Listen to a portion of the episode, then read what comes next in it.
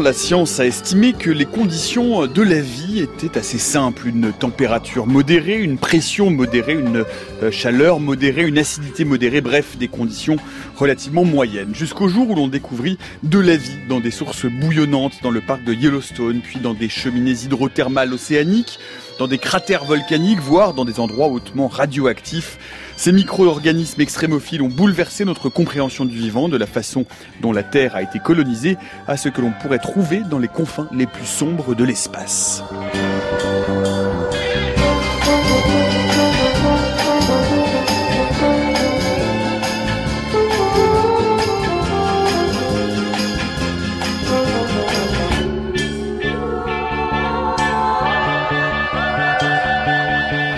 Extrémophile, la vie à toute épreuve, c'est le programme radical qui est le nôtre pour l'heure qui vient. Bienvenue dans la méthode scientifique.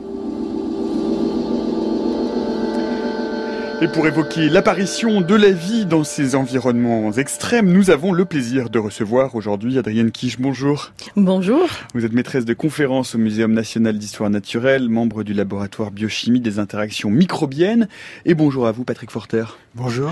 Vous êtes professeur à l'Institut Pasteur, chef de l'unité de biologie moléculaire du gène chez les extrémophiles. Vous pouvez suivre cette émission comme tous les jours en direct sur les ondes de France Culture, en replay euh, sur la page de la méthode scientifique sur franceculture.fr en podcast via l'application de Radio France ou de France Culture par exemple, euh, mais aussi euh, en complément et en parallèle via notre fil Twitter at la méthode FC où nous allons poster comme chaque jour eh bien un certain nombre de liens vers des articles, d'illustrations pour compléter ce qui va être dit à ces. Je le disais donc à l'instant, notre connaissance hein, des extrémophiles est assez récente. Elle date précisément de la toute fin des années 60 lorsqu'un biologiste américain découvrit dans les lacs bouillonnants du parc de Yellowstone Stone aux États-Unis, un micro-organisme vivant. Écoutez euh, cette archive de la radiodiffusion française, c'est l'heure de la culture française, nous sommes en 1970. Nous avons l'habitude, nous biologistes, de ne concevoir la vie qu'en présence d'eau. Et nous ne concevons pas quelle espèce de vie pourrait exister là où il n'y a pas d'eau. Mais nous avons peut-être tort, nous sommes peut-être limités, nous sommes peut-être euh, étroits dans nos vues, et nous avons peut-être une ignorance considérable. Mais d'autre part, il est bien certain que la vie ne peut pas non plus exister en présence, euh, par exemple, de radiations ionisantes euh, très euh, fortes. D'autre part, il y a aussi des limites de température, quoique nous sachions bien aujourd'hui que la vie est possible dans des conditions de température même voisines du point d'ébullition de l'eau. Et nous avions euh, aussi dans notre jugeote simpliste pensé que ces bactéries, par exemple, micro-organismes qui vivent dans les sources chaudes, dans le parc de Yellowstone, par exemple, que ces algues ou ces micro-organismes devaient posséder des protéines particulières, résistantes euh, à des températures euh, élevées. Oui, car les nôtres sont coagulés, comme le blanc d'œuf bouilli devient dur. Mais les leurs sont coagulés aussi comme on l'a montré, elles, subissent les mêmes transformations, seulement elles sont très rapidement renouvelées de sorte que les organismes qui vivent dans ces sources chaudes sont des organismes en voie de renouvellement très rapide. Voilà cette archive euh, peu de temps après la découverte euh, à la fin de l'année 1969 euh, par le biologiste américain Thomas Brock de ces micro-organismes vivants Thermus aquaticus hein, à partir des sources d'eau chaude et acide du parc national de Yellowstone. Une réaction l'un et l'autre à, cette archive, Patrick Forter. Alors en fait, on sait maintenant que les protéines de ces micro-organismes sont très très résistantes aux températures et ne coagulent pas, contrairement à ce qui été dit. C'est vrai que chez les bactéries en général, ou les archées dont on parlera, les macromolécules se renouvellent rapidement. Mais ce qui a été justement mis en évidence, c'est que certains extrémophiles sont capables justement euh, de posséder des, des protéines, des macromolécules qui sont complètement adaptées à leur environnement. Adrienne Kish, c'est assez récent encore une fois cette découverte, l'idée que euh, la vie n'est pas forcément besoin de ce milieu intermédiaire que je décrivais dans l'introduction euh, de cette émission, mais qu'elle peut émerger dans des endroits qui a priori paraissaient très, très hostiles. Tout à fait. L'idée qu'on a la vie dans, dans les milieux, pour nous, sont extrêmes, c'est un point de vue très anthropocentrique. C'est extrême pour nous, mais pas pour ces micro-organismes. Ça, c'est leur milieu préféré, même si c'est un pH très acide, les températures très élevées, euh, les milieux hyper salés, ou même avec les rayonnements ionisantes pour ces organismes, ça c'est un milieu, euh, c'est pas extrême pour eux.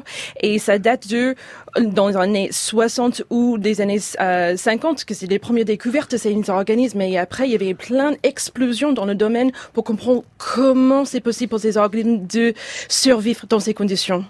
Et puis on, on, entend bien et ce qu'il faut euh, préciser c'est qu'effectivement quand on dit extrémophile c'est extrémophile de notre point de vue à nous.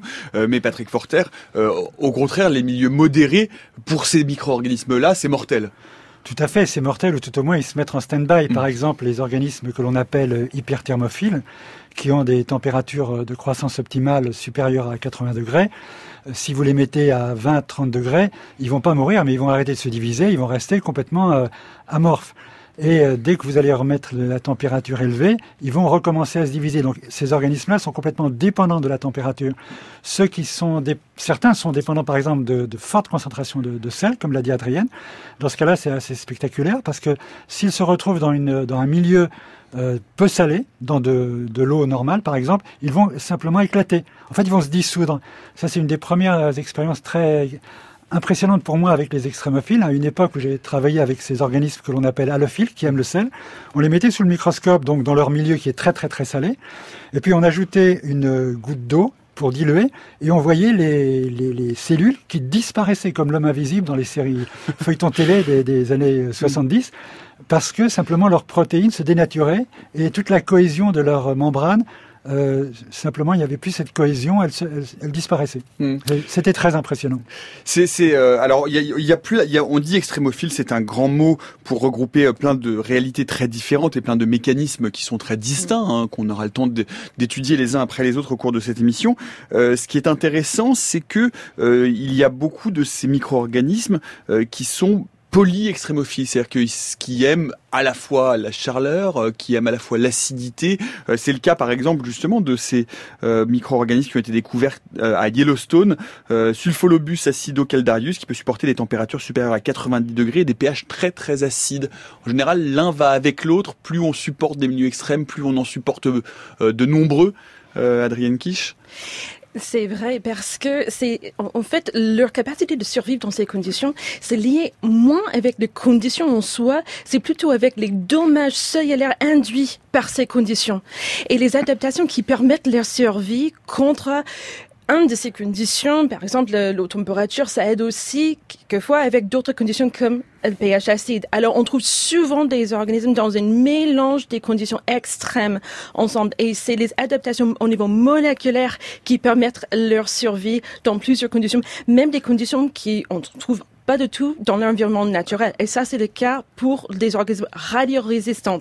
Parce que on trouve très, très peu des organismes qui sont exposés naturellement à des rayonnements ionisants. Alors, par exemple, le Dinococcus radiodurans, qui est le plus connu en radiorésistance, c'était identifié pour la première fois euh, à partir d'une boîte de viande conservée qui était stérilisée avec des rayonnements X. Et dedans, ils ont trouvé, il y a des micro-organismes qui continuent à survivre dedans. Et c'est là qu'ils ont identifié Dinococcus radiodurans. Mais une boîte de viande conservée, c'est pas le milieu naturel pour Dinococcus radiodurans, mais ils sont euh, capables à survivre dans des conditions. Alors, le fait qu'ils sont résistants à rayonnement ionisant, qui est pas du tout euh, une situation naturelle, ça c'est grâce à autres adaptations, par exemple, de des conditions de dessiccation, un manque d'eau, qui mhm. permettent leur survie. Et on, et on verra, hein, d'ailleurs c'est peut-être important de le préciser maintenant, que euh, ces micro-organismes extrémophiles, on ne parle pas là euh, de euh, qui, qui vont pouvoir se protéger dans les cas d'une agression du milieu extérieur et se, se mettre en stase en quelque sorte ou redevenir inerte en attendant que le milieu redevienne favorable. On parle au contraire, faut bien le préciser, Patrick Forter, d'organismes qui ont besoin absolument de ces milieux-là pour se multiplier, pour survivre, pour voilà se, se multiplier. Alors on a un petit peu les deux, les deux aspects. C'est-à-dire que moi j'aurais tendance à classer les extrémophiles en deux grandes catégories. On a des extrémophiles qui normalement préfèrent des conditions normales, entre guillemets, pour nous, hein, toujours, mais qui sont capables de s'adapter à des conditions extrêmes. Et puis on a les, vrais, entre guillemets, extrémophiles, qui eux sont complètement 100% adaptés à ces conditions-là et qui ne peuvent pas vivre dans des conditions normales, simplement parce qu'ils ont adapté toutes leurs macromolécules, soit euh, à fonctionner dans des conditions de très haute température, soit de, sel euh, très élevé. Donc on a ces deux types d'adaptation et dans certains cas, on peut avoir des micro-organismes qui combinent également les deux. Hmm. Ce qui est, ce qui est aussi, euh, ce qu'il faut préciser, on va parler des archées dans un instant parce que euh, la découverte des extrémophiles est très liée à la découverte euh, des archées, mais il y a autre chose qui est important, Patrick Forter a précisé, c'est que ce ne sont pas des organismes qui sont dotés de gènes incroyables, extraterrestres ou particuliers, ce sont des organismes dont on connaît le patrimoine génétique, mais qui l'expriment différemment. Oui, absolument. Ils sont euh, tout à fait constitués des mêmes composants que les organismes classiques pour nous. Ce qui est caractéristique, c'est que dans certains groupes de micro-organismes, on va trouver des organismes extrémophiles et des organismes non extrémophiles très proches sur le plan évolutif.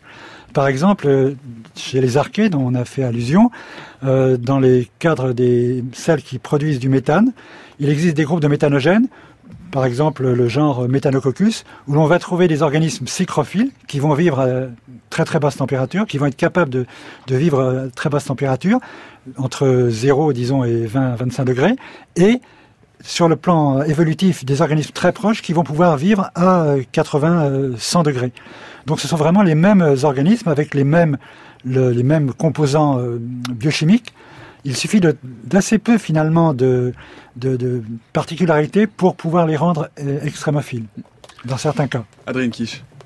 Alors, en, fait, euh, toutes les études sur les extrémophiles, ils ont nous aidé avec euh, le découverte sur l'évolution de la vie aussi, parce que c'était grâce à un enzyme provenant d'un organisme thermophile, Thomas Aquaticus, mm. qui est la base maintenant de toutes les technologies de séquençage de l'ADN qu'on connaît. Et avec ces séquençages de l'ADN, ça nous permet après de révéler l'évolution de la vie. Et c'était le début de la révolution du génomique. Alors maintenant, on peut regarder tout le génome des organismes et c'était grâce à ça qu'on a comparé les génomes des, des organismes extrémophiles avec des organismes non extrémophiles comme E. coli. Et on a vu qu'effectivement, il n'y a pas une baguette magique qui sépare les deux génomes. Il y a un qui résiste à des milieux extrêmes et l'autre qui résiste pas du tout. Mais c'était plus dans la régulation de ces gènes qui fait la différence entre un organisme comme E. coli et nos super-héros de, des micro-organismes, les extrémophiles. Hmm. Et, alors, et alors un mot justement sur euh, ce lien entre extrémophiles et archées. Alors toutes les tous les micro-organismes extrémophiles ne sont pas des archées, mais beaucoup d'archées sont extrémophiles et la découverte des archées est très très récente. Euh, presque enfin, aussi aussi récente que que, que que la découverte des extrémophiles Patrick Forter. Bah ça commence à dater quand même hein. Hmm. ça commence à dater, c'était en 1977. 77 oui. Donc ça fait euh, plus de 40 ans. Et, à peine euh, plus. À peine plus de 40 ans et je dois dire qu'encore aujourd'hui à l'université, dans les cours de biologie, très souvent, les étudiants n'entendent pas parler des, des archées. Et c'est assez rare, c'est exceptionnel qu'on en parle à, France Culture. Hein. Ah, on en a déjà, on a déjà beaucoup parlé des archées ici. Ah oui, plein d'émissions. On les connaît presque sur les bouts des doigts. mais peut-être que c'est important néanmoins de rappeler exactement ce que c'est. C'est-à-dire que c'est que c'est en, en identifiant ces extrémophiles qu'on s'est rendu compte, quoi, que le patrimoine génétique n'était pas tout à fait la même chose. Au début, on pensait que c'était des bactéries, hein, que c'était des, des prokaryotes. Au départ, les, les archées en elles-mêmes euh, étaient connues depuis longtemps. Certaines d'entre elles, pour, elles étaient prises pour des bactéries parce qu'elles ressemblent tout à fait à des bactéries. Ce sont des, des organismes unicellulaires euh, qui n'ont pas de noyau. Hein. L'ADN n'est pas euh, protégé par une membrane nucléaire comme dans, les, dans, dans nos cellules. Hein, comme chez les eucaryotes. On parle de cellules eucaryotes. Là, mm. ce sont des, des, cellules prokaryotes comme les, les, les bactéries. Donc elles étaient confondues avec la bactérie. En, particulier, on connaissait depuis très longtemps euh, les halophiles, dont on parlait tout à l'heure. On connaissait le rouge de la morue, par exemple. Et lorsque les, pêcheurs, euh, pour euh, conserver la morue au cours des campagnes à, Terre-Neuve, salaient le poisson, parce que on sait que le sel, en général, justement, empêche le développement des micro-organismes.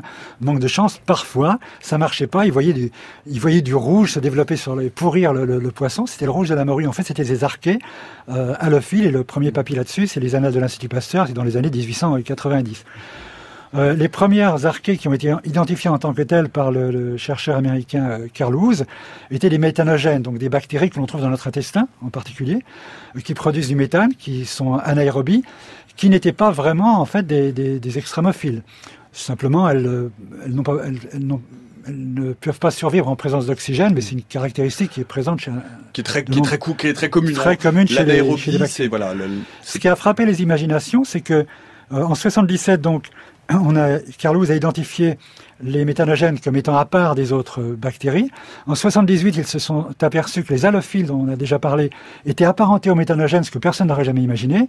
Et puis l'année d'après, ils se sont aperçus que deux des euh, thermophiles euh, découverts par Thomas Brock à Yellowstone euh, après Thermus aquaticus, donc celle, dont vous avez parlé déjà, Sulfolobus, voilà, Acidocaldarius, et une autre qui s'appelait Thermoplasma acidophyllum, ils se sont aperçus qu'elles elles étaient également, elles faisaient également partie de ce groupe des, des archées. Alors comment on s'en est aperçu?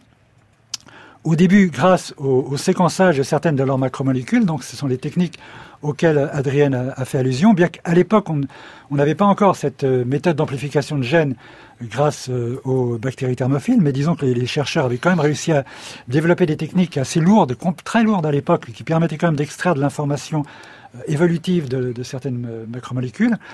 Et là, ça a été une grosse surprise quand les chercheurs se sont aperçus que euh, si on rentre un petit peu dans la technique, une, une molécule d'ARN qui se trouve dans, dans les ribosomes euh, était apparentée entre euh, entre méthanogènes, euh, bactéries produisant du méthane, halophiles et ces thermoacidophiles dont nous avons parlé, très très différents de toutes les autres bactéries. En fait, intermédiaire à l'époque un peu entre les bactéries et nous.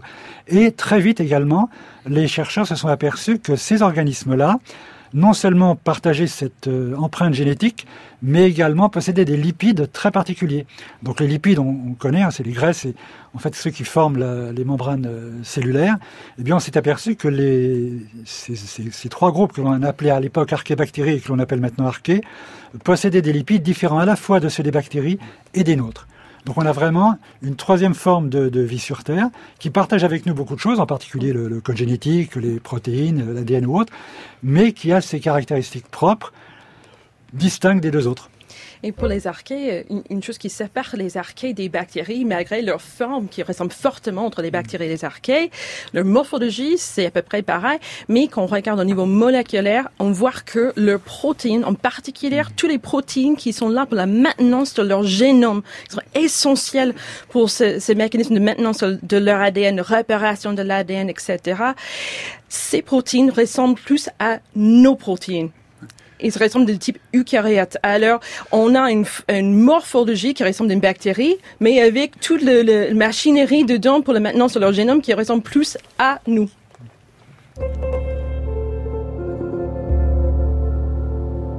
La méthode scientifique, Nicolas Martin. Et à 16h20, nous parlons donc de ces micro-organismes, euh, des archées, mais il n'y a pas que des archées, euh, qui sont extrémophiles, qui vivent dans ces milieux, qui ont besoin de ces milieux extrêmes pour euh, se développer, pour prospérer. Euh, nous en parlons avec Adrienne Kish et Patrick Forter. Euh, peut-être Adrienne Kish, quel est le point commun entre ces micro-organismes, qu'ils soient halophiles, thermophiles, psychrophiles, enfin il y en a tout un, toute une liste, radiorésistants. Est-ce qu'il y a un point tout de même commun qui permet de les englober dans cette grande famille extrémophile ou est-ce que c'est vraiment plus une construction pour mettre tous ces micro-organismes qui résistent à des conditions extrêmes? C'est vraiment une, une, grande enveloppe qu'on mis euh, tous les extramophiles dedans et les organismes, comme Patrick a dit, qui sont résistantes à ces conditions, qui n'ont pas besoin forcément des conditions. Mais quand on commence à regarder au niveau moléculaire, on trouve des points en commun entre des différentes conditions. Un des points qui est en commun, c'est une protection de l'ADN. Alors, il y a certains organismes qui utilisent des mécanismes de réparation de leur ADN. Et cette réparation est extrêmement efficace et rapide et ça leur permet de survivre dans plusieurs conditions qui peuvent endommager leur ADN. A aussi protection des protéines parce que on peut repérer ADN, mais les protéines, on peut pas les repérer. On doit simplement les détruire et produire d'autres protéines pour les remplacer. Alors c'est essentiel de, de garder des protéines actives pour faire toutes les activités d'une cellule. Alors une fois que les, les protéines sont protégées, peut survivre des conditions, même des conditions qui sont pas naturelles. Il y a des expériences qui ont pris des, euh, des organismes allophiles, qui sont toujours... Allophiles, c'est ceux qui survivent aux, fortes concentrations en sel, hein, je le rappelle. Voilà, mm. sur la surface, alors il y a des sites à, à Camargue ou en, en, Majorque, il y a des endroits salés, il faut imaginer un endroit euh, très chaud euh, à la surface. Ces organismes sont jamais exposés à forte pression comme on trouve à profondeur dans nos océans. Mais on peut mettre ces organismes à haute pression, la même pression qu'on trouve à le point le plus profond de nos océans et ils sont capables de survivre. Pourquoi? En fait, c'est parce que ils ont un mécanisme de protection pour leurs protéines et ils ont un type de paroi cellulaire qui est suffisamment rigide pour le protéger contre ces pressions, malgré le fait qu'ils n'ont pas une pression de sélection naturelle pour ces conditions. C'est ça, Patrick Forter. Hein. Pour résumer, en fait, euh, quand on commence à présenter des caractéristiques extrémophiles, ces micro-organismes ont plus facilement tendance à euh, supporter, à en présenter euh, divers en fait, pas qu'un seul, mais qui permettent de résister à différents types de conditions. Oui, alors on trouve des mono-extrémophiles et des poly-extrémophiles. Un, un, aspect intéressant, c'est le fait que si on regarde les, certaines adaptations, on va trouver des organismes capables de s'adapter par exemple au froid dans tous les domaines du vivant. Donc on a parlé des archées, des bactéries, euh, des eucaryotes. De même, on va trouver des organismes capables de s'adapter aux hautes pressions. On a des poissons dans les, fosses les plus profondes de, l'océan. Euh, on a également des organismes comme les tardigrades, des animaux qui sont capables de, résister à des radiations tout à fait euh, étonnantes. Il y a un domaine par contre qui est beaucoup plus sélectif, c'est la température, en ce sens que dans ce cas-là, tous les organismes que l'on trouve être thermophiles ou hyperthermophiles, donc les organismes capables de, pousser dans une gamme de température entre 60 et 110 euh, degrés, ce sont tous des prokaryotes, soit des, archées, soit des, bactéries. On ne trouve pas aucun eucaryote jusqu'à présent capable mm. de euh, vivre à des températures supérieures à, 60 degrés. Donc là, il y a une question très intéressante euh, qui n'est pas encore vraiment résolue. C'est pourquoi les organismes qui nous ressemblent n'ont pas été capables de s'adapter à ces, conditions-là. Alors c'est peut-être lié au problème du noyau, puisque les, organismes eucaryotes euh, expriment leur, gène euh, dans le noyau, mais euh, l'information doit être transférée à ce qu'on appelle le cytoplasme pour être traduite au niveau des ribosomes pour la fabrication des protéines. C'est un processus qui est assez lent. Et on peut imaginer, par exemple, que l'ARN, qui est une molécule fragile à haute température, euh, n'est pas capable de supporter euh, ce processus à très haute température. Alors que chez les bactéries ou les archées, on a ce qu'on appelle le couplage entre la, synthèse de l'ARN messager sur l'ADN qui est immédiatement traduit par les, ribosomes. Ça, c'est un gros point euh, assez intéressant de savoir est-ce que vraiment il y a là quelque chose qui explique pourquoi on ne connaît pas d'eucaryotes thermophile ou hyperthermophile, ou bien est-ce que demain ou la semaine prochaine, on va découvrir mhm. un, un eucaryote de ce type euh, qui est simplement passé inaperçu jusqu'à aujourd'hui? C'est intéressant parce que vous avez dit on ne connaît pas d'eucaryote qui est évolué pour euh, acquérir ce type euh, de capacité. Est-ce qu'il n'est pas possible d'imaginer des choses dans le sens inverse et de dire que peut-être que ces cellules eucaryotes ou ces organismes eucaryotes ont disparu mais qu'ils ont existé à un moment donné ou est-ce que c'est fort peu probable, Adrienne Kish voilà, c'était une question. c'est la question de l'œuf ou la poule, qui est une question impossible. non, mais, mais honnêtement, c'est une question qu'on on arrive à, comprendre quels sont les facteurs limitants pour la vie. Euh, on approche de la limite de, philosophie et la science en même temps, euh, parce que on, on comprend très mal pourquoi les hautes températures semble un vrai blocage pour la vie. L'autre blocage absolu, c'est le euh, une absence d'eau tous les organismes qu'on connaît, ils ont besoin de l'eau liquide à un moment donné pendant leur cycle de vie. Alors, on connaît ces limitations pour la vie, mais on comprend toujours pas pourquoi il y a des limitations. Et maintenant, c'est juste grâce à des nouvelles technologies d'analyse au niveau de l'échelle micro et même nano qu'on commence à voir les dommages moléculaires qui arrivent et pourquoi on a ces limites de la vie. Alors peut-être avec ça, on peut déterminer pourquoi on n'a pas les eucaryotes euh, dans ces environnements. Hmm. Alors peut-être, euh, j'aimerais qu'on descende justement à ce niveau euh, moléculaire et cellulaire. Aujourd'hui, prenons les, les extrémophiles que vous connaissez le mieux, Patrick Forter, les thermophiles, les hyperthermophiles. Qu'est-ce qui fait que ces organismes-là, ces archées et ces prokaryotes, ne se lisent pas Comment se fait-il que au-delà de 80-90 degrés, jusqu'à 110 degrés d'ailleurs, pourquoi pas au-delà de 110 degrés, vous allez nous le dire, comment fait-il que ces organismes ont développé des mécanismes de défense et de résistance? Alors, ce sont les mécanismes qu'on commence euh, vraiment à aborder au niveau moléculaire. Peut comparer la structure de protéines euh, isolées d'organismes hyperthermophiles avec, justement, comme je disais tout à l'heure, la structure d'une protéine isolée d'un organisme apparenté très proche, mais lui vivant à basse température.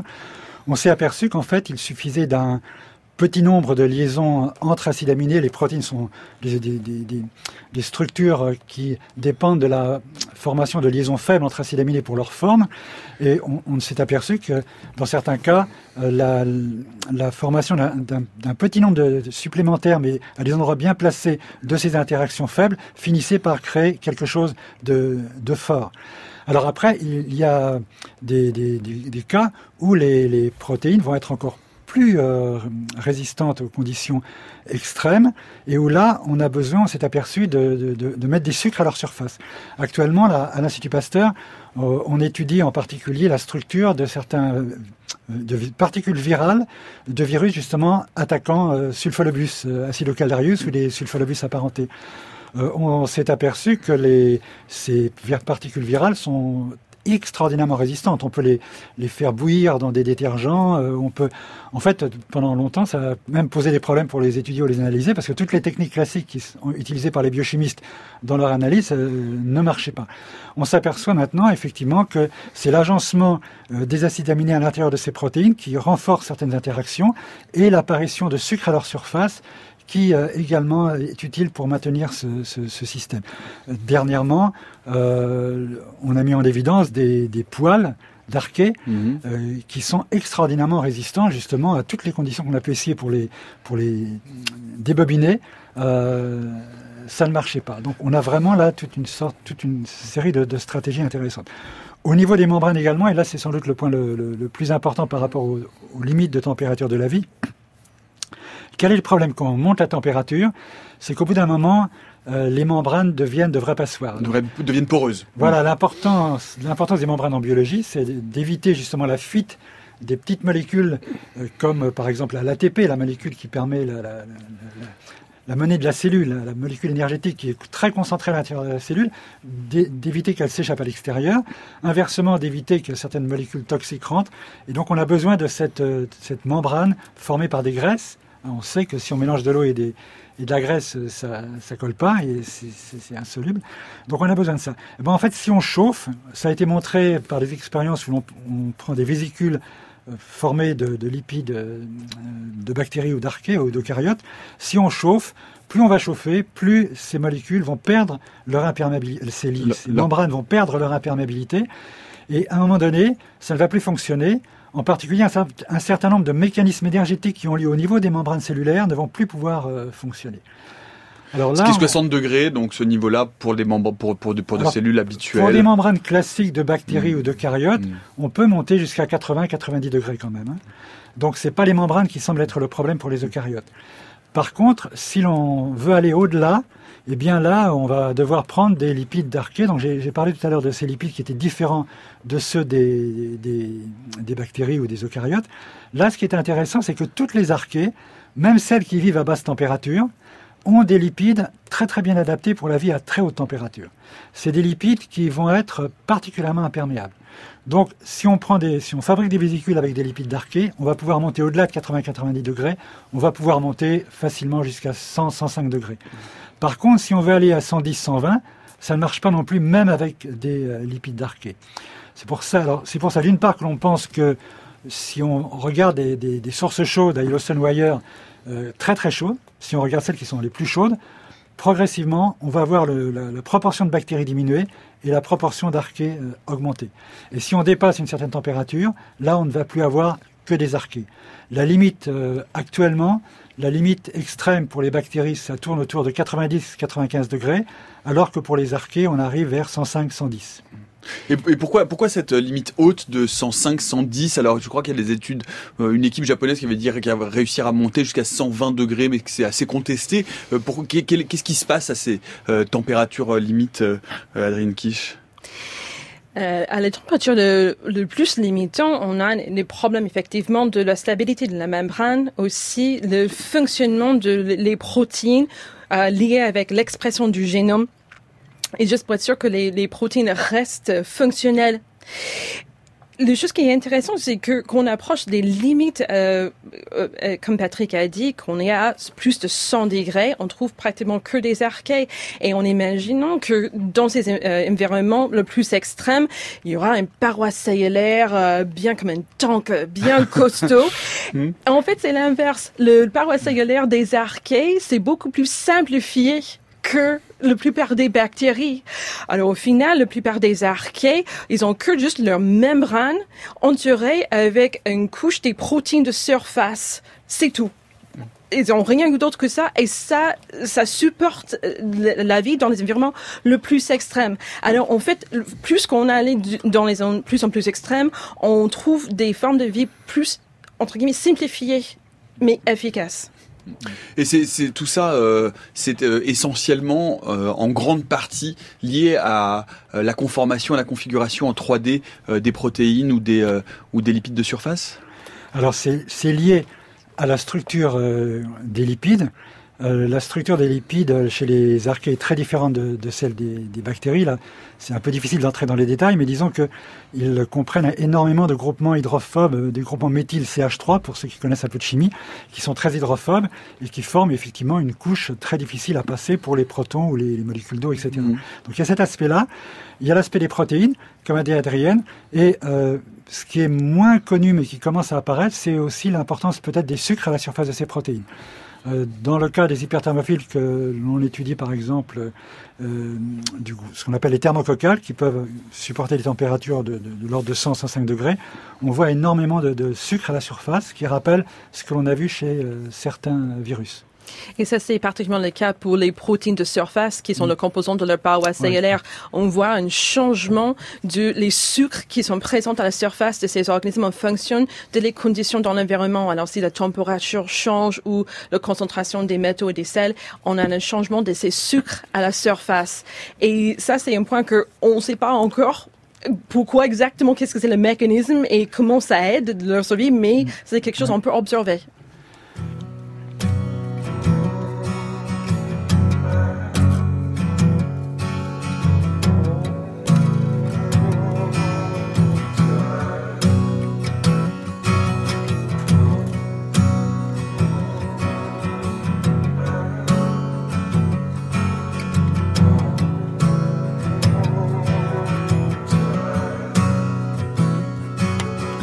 First snow, first winter of my life. I was told it was the height of me. The first dance, well, the first one that counted, felt like my blood was built from crackling lights. All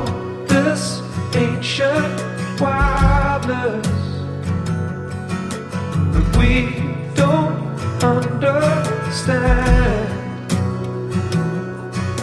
The first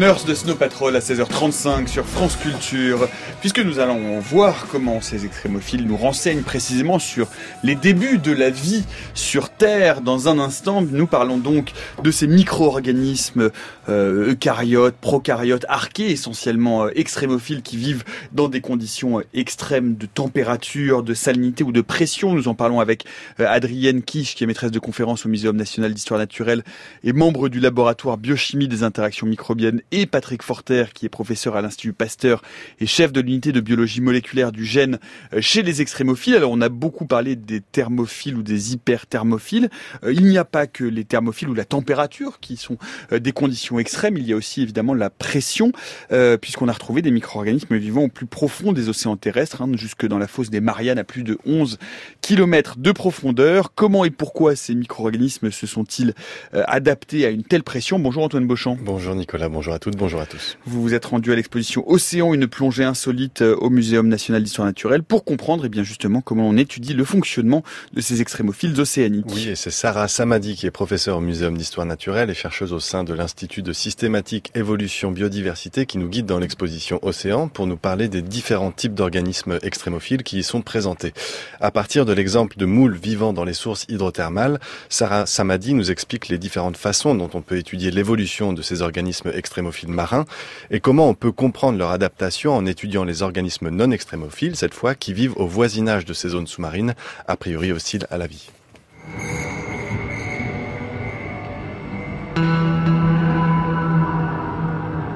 Dans l'exposition, en fait, euh, les parties qu'on peut effectivement qualifier d'extrêmes, c'est euh, les sources hydrothermales, d'une part. Là, l'extrême, il se situe au niveau de euh, la température qui peut être extrêmement chaude à des grandes profondeurs où par ailleurs il fait très froid. Et l'autre aspect extrême de ces environnements-là, c'est que ces fumeurs, ils dégagent des euh, composés sulfurés, des composés qui sont dans l'ensemble considérés comme toxiques pour le vivant et qui impliquent un certain nombre de processus spécifiques pour survivre. L'autre type d'extrême, c'est euh, le milieu antarctique, où là, on est dans des conditions de température où l'eau de mer peut, euh, tout en restant liquide, être négative. Donc si on est à des températures où l'eau gèle, euh, il faut avoir des stratégies qui permettent de survenir à ça. Donc en fait, sur ces milieux-là, on va avoir des explorations qui vont être avec des moyens finalement assez rudimentaires qui sont du dragage, du chalutage qui vont permettre de remonter ce qu'il y a au fond de la mer et de l'étudier. Ça, ça permet de caractériser les organismes, ça permet de décrire, de les comparer à autre chose, ça permet euh, de euh, les conserver aussi dans les collections et de les reconnaître en fait. Qui sont-ils? Mais ça, c'est pas suffisant pour comprendre comment les organismes font pour euh, s'accommoder des conditions dans lesquelles ils sont. Donc évidemment, pour arriver à comprendre comment ils s'accommodent, là, il va falloir faire d'autres types d'études, plus fonctionnelles, plus comprendre comment ces organismes euh, biologiquement, quels sont les processus biologiques, et ça, ça implique de déployer d'autres types de techniques qui permettent de remonter par exemple des animaux vivants du fond de la mer, de les élever dans des conditions qui sont complètement différentes euh, à bord, mais ça va être assez difficile. Donc l'autre façon d'approcher ça, c'est l'approche comparative, qui est l'approche que nous, on développe au muséum. L'approche comparative, ça veut dire quoi? Ça veut dire qu'on a des connaissances sur des organismes côtiers, plus faciles à élever, des organismes modèles, pour lequel on a beaucoup de données. Ça nous donne euh, des bases de données euh, de toutes sortes qui nous permettent de comprendre que quand on a tel gène, ça permet de produire tel type de molécules et de faire ça, etc. Donc ça nous renseigne sur un certain nombre de processus. Et cette comparaison, on va pouvoir en plus la faire d'un point de vue de l'évolution. Parce que on peut avoir des choses qui sont pareilles, mais qui font pas la même chose. Elles sont pareilles simplement parce qu'elles sont partagées par un ancêtre. Et donc il faut être capable de faire la part entre ce qui est pareil parce qu'on rencontre des mêmes conditions et qu'on a évolué vers des adaptations spécifiques qui ont été sélectionnées. Et on doit pouvoir voir ça ou voir si finalement on a récupéré quelque chose d'un ancêtre commun qui fait complètement autre chose et puis le bricolage de l'évolution a malgré tout permis, en recombinant un petit peu euh, les régulations, euh, de euh, s'accommoder de ces environnements-là.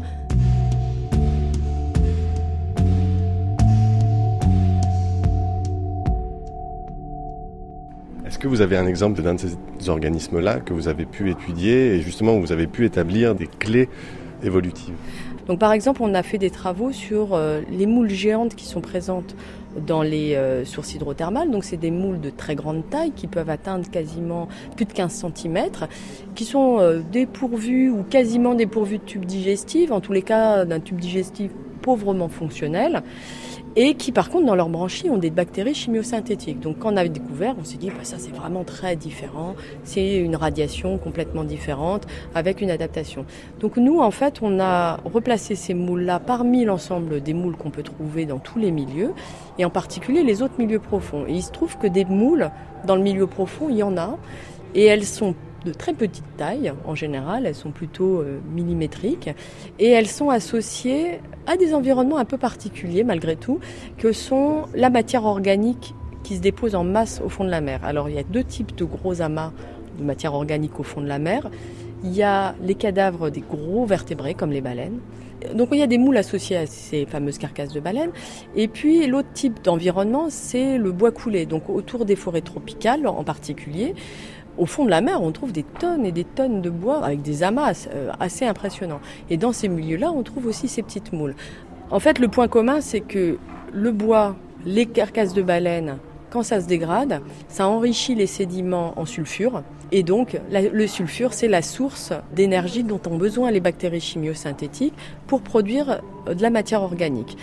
Donc la question qu'on peut se poser, c'est est-ce que dans nos milieux type baleine, bois coulé, leurs bactéries, elles leur servent à quoi? Est-ce qu'elles leur servent à se nourrir, à compléter l'apport alimentaire dans un milieu où il y a déjà pas mal de matière organique? Ou bien est-ce que ça leur sert pas à autre chose?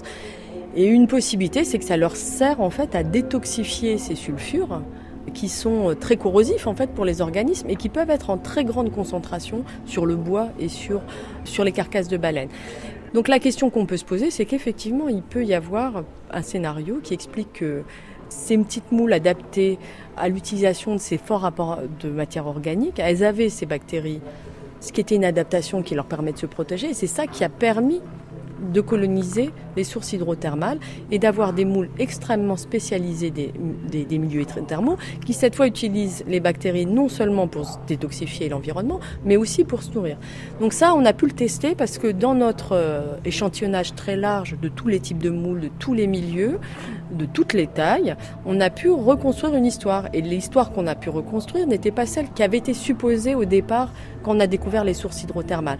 Ce qu'on a pu découvrir c'est qu'il n'y a pas eu une seule colonisation des sources hydrothermales, mais de multiples colonisations des sources hydrothermales à partir de ces petites moules-là.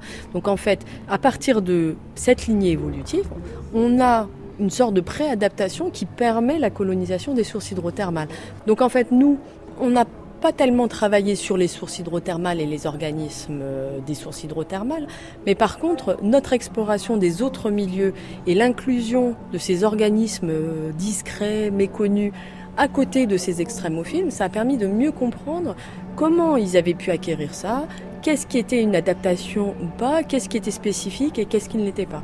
Donc ça, c'est vraiment l'approche que nous aussi au muséum, on essaye de développer. C'est d'avoir cette approche comparative, c'est comprendre pourquoi ça marche pareil par une approche évolutive qui permet de reconstruire l'histoire évolutive.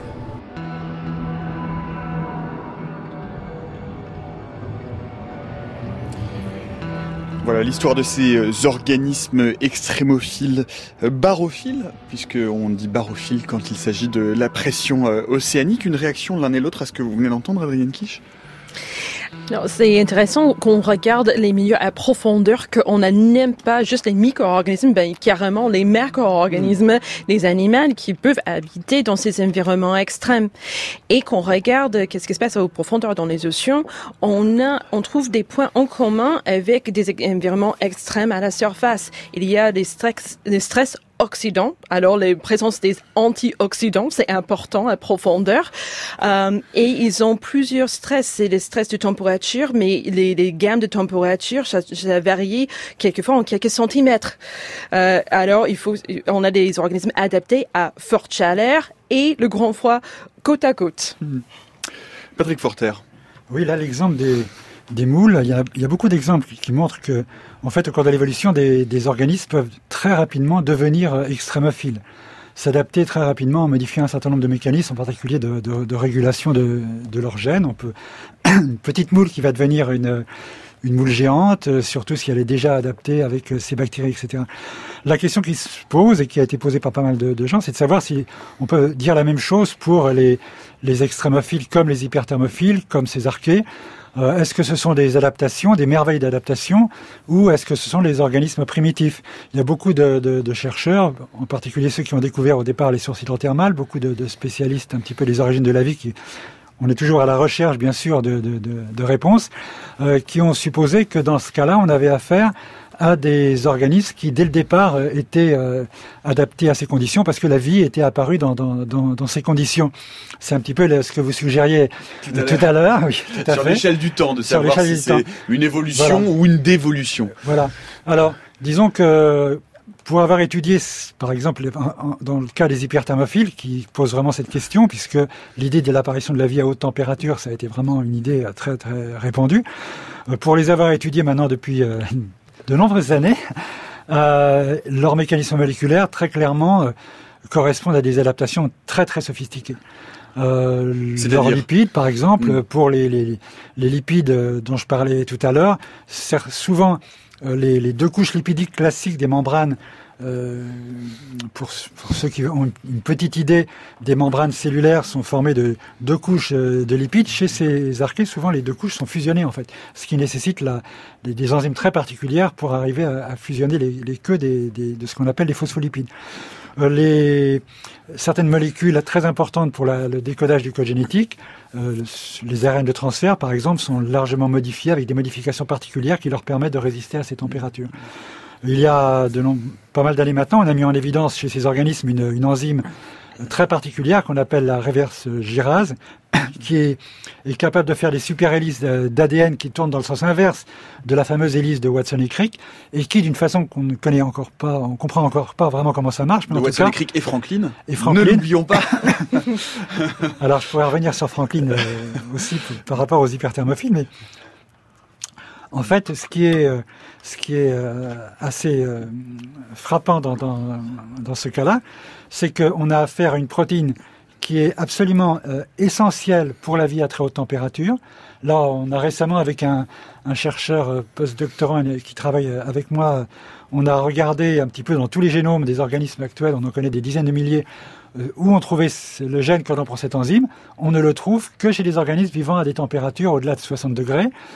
Entre 60 et 80, certaines l'ont, certaines ne l'ont pas, mais au-delà de 80, 100% des organismes ont cette, euh, cette enzyme. Et c'est un enzyme très complexe qui est formé par l'association de deux enzymes plus simples. Donc on voit que c'est mmh. clairement euh, quelque chose qui n'était pas primitif, mais qui est euh, plutôt qui correspond à une adaptation. Qui est un caractère euh, acquis au cours de l'évolution. Ce oui, qui est intéressant oui. néanmoins, c'est qu'il y a très très longtemps. Voilà. Ce qui est intéressant, c'est qu'évidemment, les archées, on, on, aurait tendance à penser que ce sont des organismes très primitifs, donc qui nous viennent directement euh, de, des premiers âges de la Terre. Or, évidemment, ce sont des organismes qui ont continué à évoluer, oui. euh, et donc les archées que l'on trouve aujourd'hui n'ont plus rien à voir avec les archées qu'on a peut-être pu trouver euh, à l'origine de l'apparition de la vie. Mais néanmoins, c'est vrai que l'étude de ces extrémophiles, euh, Adrienne Kish, nous renseigne, ou en tout cas nous donne peut-être des indices sur ce qu'a qu'ont pu être les premières formes de vie euh, monocellulaires euh, dans des environnements qui étaient des environnements beaucoup moins tempérés euh, qu'ils ne le sont aujourd'hui, des environnements plus chauds. On parle d'un océan euh, ou d'océan qui était à plus de 65 degrés, euh, les sources hydrothermales, donc avec ce volcanisme sous-marin. Vraisemblablement, tout ça nous donne des indices pour comprendre l'émergence de ces premières formes de vie. Tout à fait. Quand regarde l'histoire de la vie sur la Terre, il y avait la formation de notre Terre il y a à peu près 4,6 milliards des années. Et juste après la période que, il y a encore une petite controversée, mais il y a une période qu'on suppose c'était le grand bombardement des météorites. Il y avait l'apparition de la vie tout de suite après. Alors, c'est-à-dire que la vie a commencé dans, euh, sur une planète avec beaucoup de violence. Il y avait l'activité volcanique, euh, il y avait une absence de protection par le ozone. Alors, il y avait des rayonnements ionisantes qui arrivent à la surface. Alors, dans ce planète-là, on ne sait pas encore si la vie a commencé dans un, un, milieu plus tempéré, des petites niches tempérées ou dans des environnements qui étaient très extrêmes sur la planète. Mais on sait que à, la, à le moment de l'apparition de la vie, probablement la plupart de notre planète était plus extrême. Alors quand on regarde les, organismes modernes très sophistiqués qui euh, habitent maintenant dans le même type d'environnement, on regarde les limites des molécules composants de ces micro-organismes pour comprendre un peu mieux sur l'origine de la vie et ça nous donne aussi des astuces sur le potentiel pour la vie sur d'autres planètes parce que ces environnements-là qui sont extrêmes sur notre planète sont les, les conditions entre guillemets normales sur d'autres planètes comme Mars. Hmm. C'est ça qui est aussi intéressant, c'est qu'évidemment, euh, plus on en apprend euh, à propos de ces organismes extrémophiles, euh, plus on, change de perspective. Ça a été vraiment un bouleversement paradigmatique sur l'apparition de la vie en dehors de la Terre, de la vie extraterrestre. On a longtemps eu finalement un concept qui était la zone d'habitabilité, c'est-à-dire finalement l'émergence de la vie avec de l'eau liquide dans des conditions de température, voilà, qui sont celles que l'on connaît ici sur Terre, grâce à notre connaissance de ces organismes euh, extrémophiles, on pense euh, bah, aux thermophiles, aux psychrophiles. On peut se dire aujourd'hui, euh, Patrick Forter, qu'il y a peut-être de la vie, même à des endroits qui seraient très très inhospitaliers pour nous. On peut penser aux lunes glacées de Jupiter, on peut penser effectivement à la surface de Mars, on peut penser à plein d'endroits comme ça qui ne sont pourtant pas des, des havres de paix pour des gens comme nous qui sommes habitués à des milieux modérés. C'est très difficile à dire en fait, hein, parce que comme on ne sait pas du tout comment la vie est apparue sur Terre, on a vraiment du mal à extrapoler par rapport à l'environnement. Euh, pour moi, ce qui est un aspect très important, c'est l'ARN, parce qu'on sait que l'ARN a joué un rôle euh, décisif au moment de l'apparition de la vie sur Terre, ou peu de temps après l'apparition de la, de la vie sur Terre. Et euh, l'ARN est une molécule très fragile à haute température. En fait, l'ADN est beaucoup plus stable que l'ARN et Bon, une des raisons qui font que certainement le, le, les organismes avec de l'ADN ont, pris le dessus sur ceux avec de, de l'ARN peut être lié à cette stabilité de, de l'ADN. Mais au départ, on avait cet ARN, donc c'est très difficile d'imaginer justement l'apparition de, du monde ARN dans des environnements euh, particulièrement chauds. Euh, donc là, j'aurais plutôt tendance à penser qu'effectivement, comme disait Adrienne, euh, en parlant de cette terre primitive, il y avait peut-être des niches un peu plus froides, euh, un peu plus tempérées. certains chercheurs ont réussi à fabriquer des, petites molécules d'ARN en se mettant au contraire dans le froid, dans, pratiquement dans, dans, de la glace.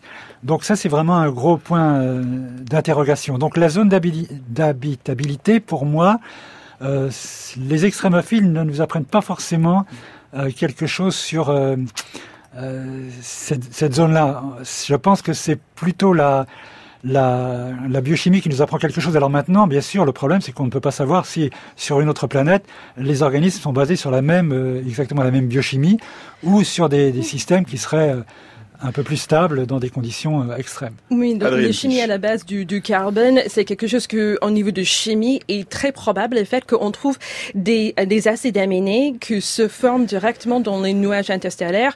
Et ça, c'est grâce à des études des météorites qu'ils ont identifié les, les, mêmes acides aminés. Alors, et même les, euh, des parties de ADN et ARN, les bases d'ADN et ARN qui se forment naturellement dans les nuages interstellaires ça donne des astuces que cette chimie est potentiellement en commun. Et quand on regarde les, les extrémophiles qu'on a sur notre Terre, on a par exemple les euh, les, euh, les alloarchae, les organismes qui habitent dans les milieux très salés, qui peuvent survivre même à l'intérieur des cristaux de sel, dans un mhm. tout petit goutte d'eau, à l'intérieur d'un cristaux de sel, pendant, entre, il y a des rapports de 10 000 ans jusqu'à des millions des années de survivre des organismes vivants dans une espèce de, entre guillemets, un coma, euh, avec un métabolisme très, très ralenti, dans un tout petit goutte d'eau qui, une fois qu'on met ces cristaux de sel, c'est le sel de table, on met dans l'eau et on a les organismes qui euh. Et on a exactement les mêmes types de sels identifiés sur la surface de Mars. Ces organismes sont également radiorésistants. Alors, ça donne une autre astuce que ça peut survivre sur la surface de Mars. Oui, parce que parce qu'ils sont soumis au rayonnement ionisant et au vent solaire et que euh, bah, ça, ça, ne détruit pas leur ADN. Oui, de, de ce point de vue-là, les, les extrémophiles nous, nous rassurent. Hein, comme on dit, il faut sauver la planète. La vie ne disparaîtra jamais de notre planète. Hein.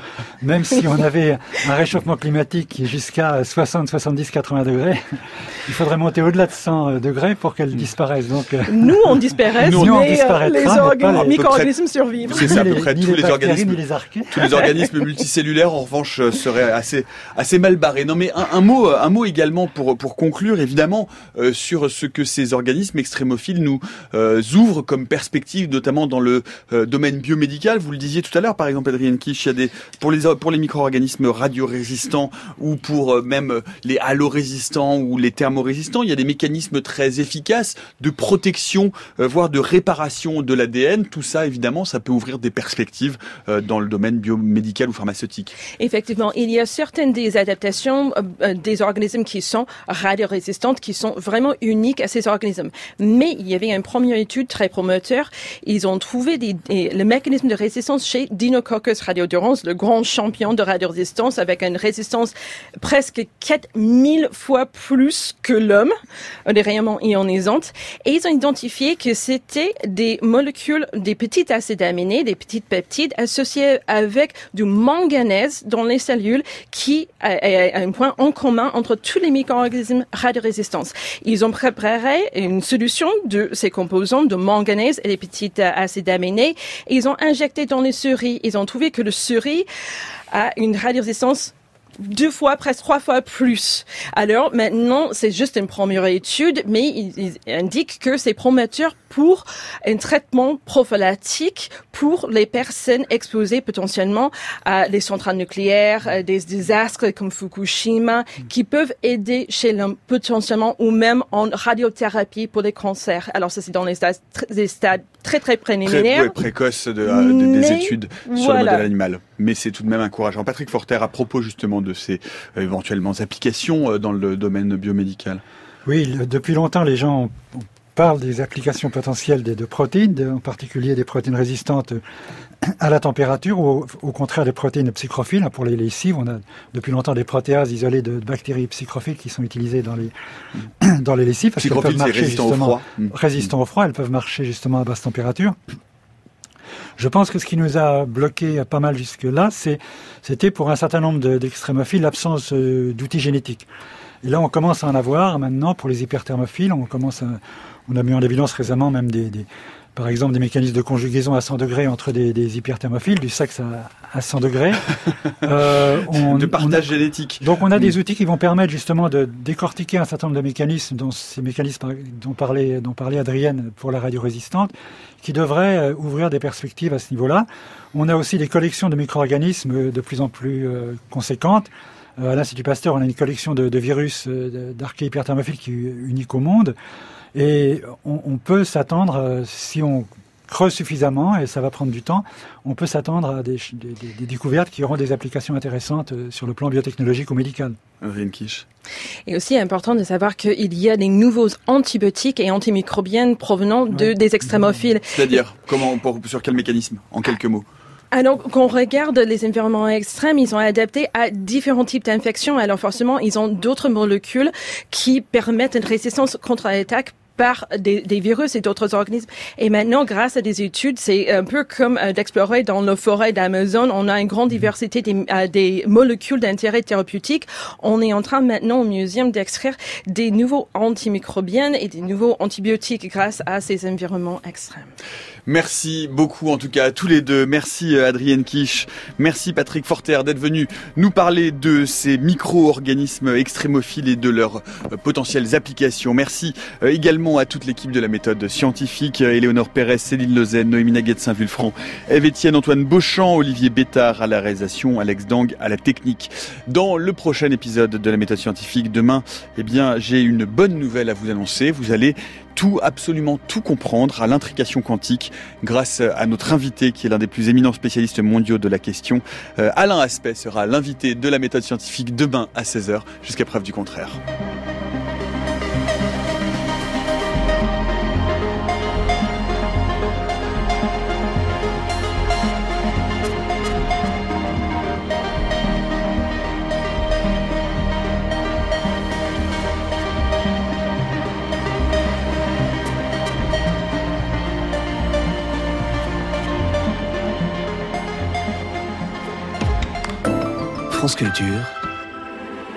L'esprit d'ouverture.